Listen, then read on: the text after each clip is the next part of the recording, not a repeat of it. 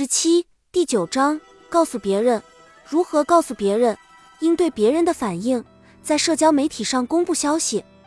听到关于自己的坏消息是一回事，把坏消息告诉别人却是另一回事。你要面对的第一个挑战就是如何告诉别人你的情况。对大多数人来说，谈论疾病和死亡都不是一件容易的事情。想要好好的谈论这类敏感话题。就需要认真的倾听，并判断对方是否有继续交流的意愿。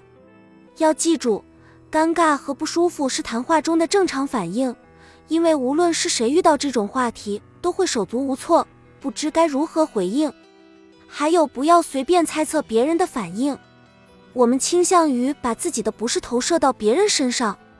悲伤心理治疗师弗雷达·沃瑟曼说：“当一个人快离开的时候，他往往会说。”我知道我快离开了，别告诉我的家人，他们承受不了的。然后你要是跟他的家人去谈，他们就会说，我们知道他快离开了，别告诉他，他承受不了的。如何告诉别人？我应该什么时候告诉别人？独自承受会加剧痛苦，因为孤立阻断了别人的善意和支持。不管要告诉什么人，什么时候说，具体说什么，都取决于你自己。不过，我们还是建议你尽快告诉你信任的人，在你得知消息的头几个小时或者头几天内，先和你最亲近的人谈谈。如果你不知道该找谁，问问自己，谁能带给你安慰和支持？谁会让你感到更安心？对于这个核心圈子之外的人，可以暂缓，遇到合适的机会再说。你要说的是很重要事情。不管说出来还是听进去，都非易事。你很可能会发现，本来你才是生病了需要帮助的人，结果你反倒成了开导和照顾别人的人。当你告诉别人时，要记住以下几点：厘清思绪。首先，扪心自问，你告诉别人是为了获得什么回应吗？你需要别人的建议吗？你希望别人采取什么行动吗？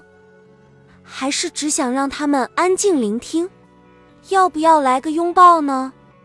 你的需求可能会脱口而出，甚至会向完全不熟的人求助。不过这也没关系，确保谈话参与者都感到舒适。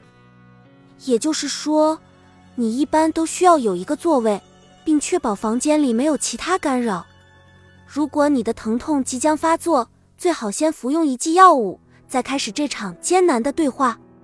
有些药物确实会降低你聆听和思考的能力，但是至少好过剧烈疼痛的干扰。先给个信号，让他们有所准备。有人称之为打个预防针，比如先说一句“我今天拿到了检查结果”，或者“我有一些不好的消息要告诉你”。说说你需要什么，直接告诉对方你希望得到的回应。比如说，我真的很需要你的同情。或者坦白说，我不知道我需要什么，你就坐在这儿陪我吧。先与对方同步，这里指的是情感层面的同步。要想想听众的状态，先与对方同步，再开始交流。就像你的医生告诉你时那样，你的听众在结束一天漫长工作之后，是否感觉压力很大？他是不是要马上跑回去上班或送孩子上学？如果可能的话，先花点时间一起坐会儿，或者出去走走。要记得适时停顿，听听对方说的话，适当沉默，让消息沉入对方心里，反应自然会浮现出来。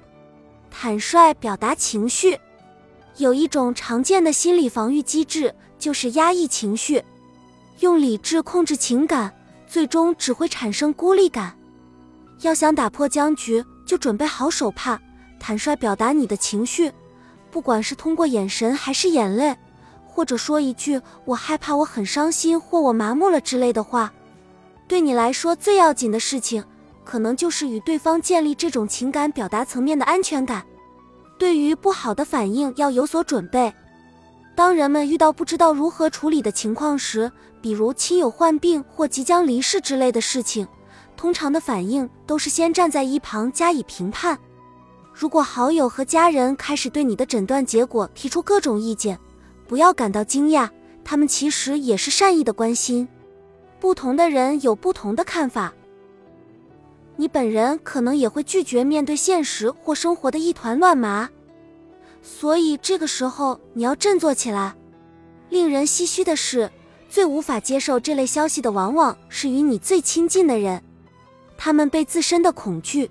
悲伤和愤怒的情绪左右，深陷无法拯救你的无力感之中，所以你也别往心里去。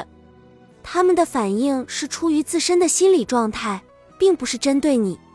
试着抛开表面的话语，去理解对方的本意。内在意愿比言语表达更重要。很多时候，就算别人言语失当，你心里也很清楚他们想要表达的是什么。紧张失措，恰恰表明了他们有多在乎你。要记住这一点。